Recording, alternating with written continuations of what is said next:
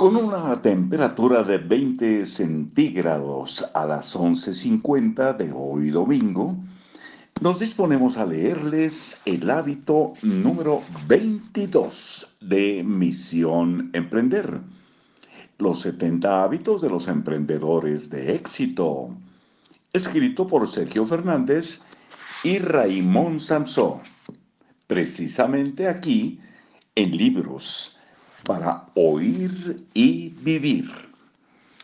El hábito número 22 se titula No te rindas nunca. Y empieza con una frase de Tomás Alba Edison. Muchos de los fracasos en la vida suceden porque la gente no se da cuenta de lo cerca que está del éxito cuando se rinde. Y vaya que Edison sabe muy bien de lo que está hablando. Cuando hizo pues miles, miles de intentos para inventar pues el popularmente llamado foco. No te rindas nunca, inicia así. En el emprendimiento se habla mucho de la pasión, pero poco de persistencia. Y la pasión sin persistencia no significa nada. Tener una fuerte emoción antes de empezar está bien, pero no servirá de mucho si esa emoción no sigue hasta el final. La pasión se necesita y se demuestra en medio de las peores circunstancias. La pasión sostenida juega cada día, nunca se queda en el banquillo. De hecho, es lo único que puede salvarte en esos momentos difíciles. La pasión se manifiesta en los peores momentos, no en los mejores. Estar apasionado cuando la vida ofrece su lado más hermoso no es pasión, sino embelezamiento. La pasión se aplica en todo tiempo y circunstancias. Es a prueba de contratiempos y tiene garantía de por vida. Si no, no es pasión. Es más bien una calentura. Esta frase la vamos a repetir para oírla, que se oiga bien y se oiga lejos, como dicen dos legos. Si no, no es pasión, es más bien una calentura. Los autores de este libro reconocemos la actitud de las actitudes. No nos rendimos nunca. No abandonamos jamás. De hecho, es una opción que ni se nos pasa por la cabeza. Simplemente nos preguntamos de qué otra manera sería posible aquello que nos proponemos. Y siempre encontramos un modo, un momento adecuados. No es suerte, no es talento, no es cabezonería, es pasión y persistencia. No abandonamos tu sueño, no, no abandones tu sueño a su suerte. Solo te tiene a ti. Quien abandona a mitad de partido nunca sabrá cómo habrían sido las cosas si hubiese resistido ese mal momento y hubiera jugado hasta el final. Luego aparece alguien que retoma el asunto, toma el relevo y culmina. En realidad quien abandonó no fracasó, tuvo un gran éxito facilitando el éxito de quien lo relevó. Muchas personas abandonan prematuramente abriendo el camino de otras con más pasión y persistencia que siguen hasta el final. Imagina una carrera de relevos, pero en la que solo sube al podio el último corredor. No hay ningún fracaso hasta que no te retiras de la carrera. No se pierde un partido hasta que no acaba. Solo pierde el que abandona. El fracaso solo es un resultado provisional, inacabado, a medias, que necesita un hervor más. Nunca, eh, nunca sabes cuán cerca estás de lograrlo, pues el único modo de averiguarlo es lográndolo. ¿Y cómo no abandonar? Con más acabativa cualquier cosa que eso signifique. Lo pone entre comillas, por cierto. Con más acabativa. Lo importante no es la iniciativa. Ah, bueno, será lo, lo contrario, acabativa. Leemos desde el principio del párrafo. ¿Y cómo no abandonar? Con más acabativa. Lo importante no es la iniciativa, sino la acabativa. Es decir, acabar lo que se empieza. Mucha gente arranca como un Ferrari y se detiene como una mula. Solo tiene iniciativa. Emprender es una maratón, no un sprint.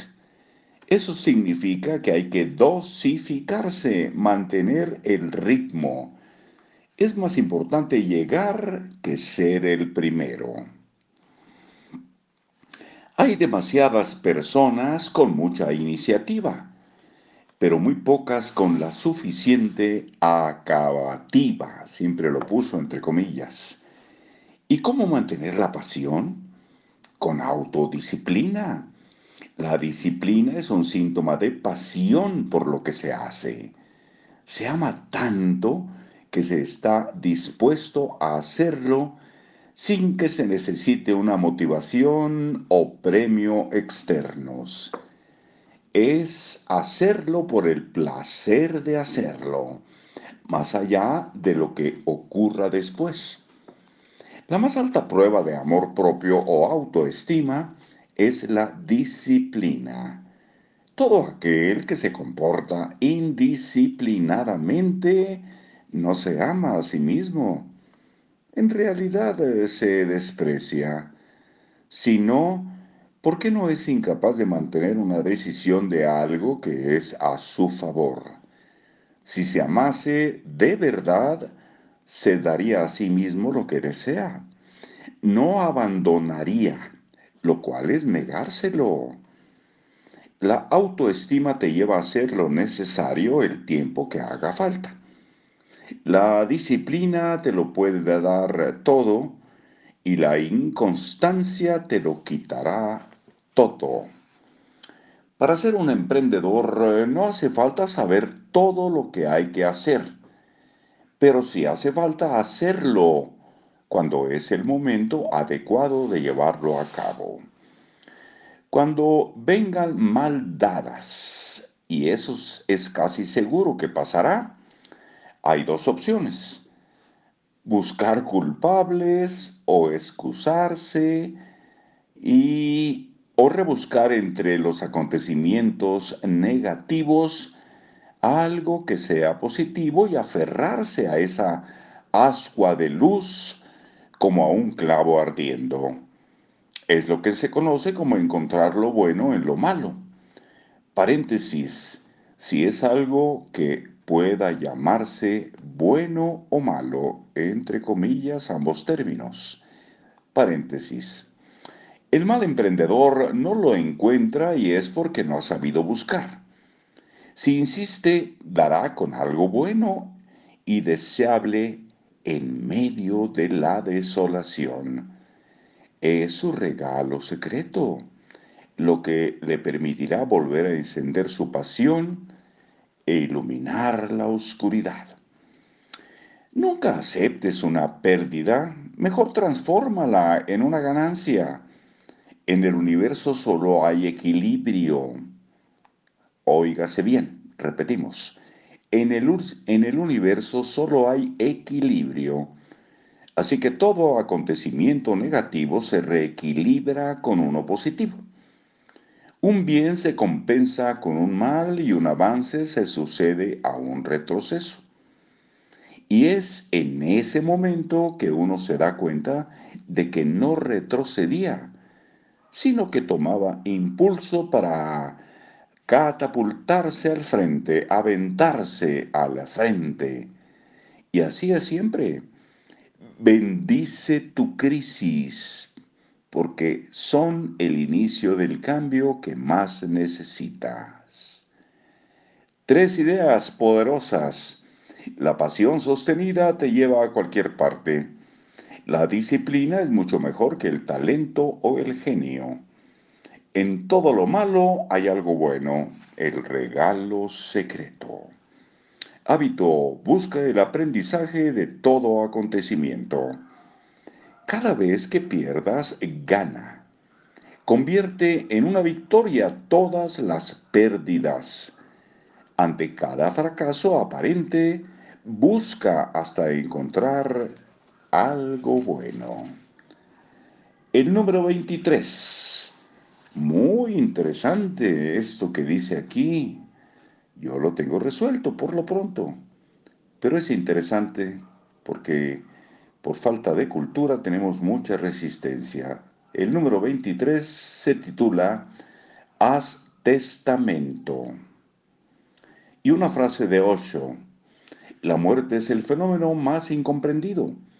La humanidad ha pensado que la muerte es el fin de la vida. Este es el primer malentendido el original, lo dice Osho. Y mañana lo repetimos porque iremos a leer el número 23. Hasta entonces, por aquí nos vemos. ¿Están de acuerdo?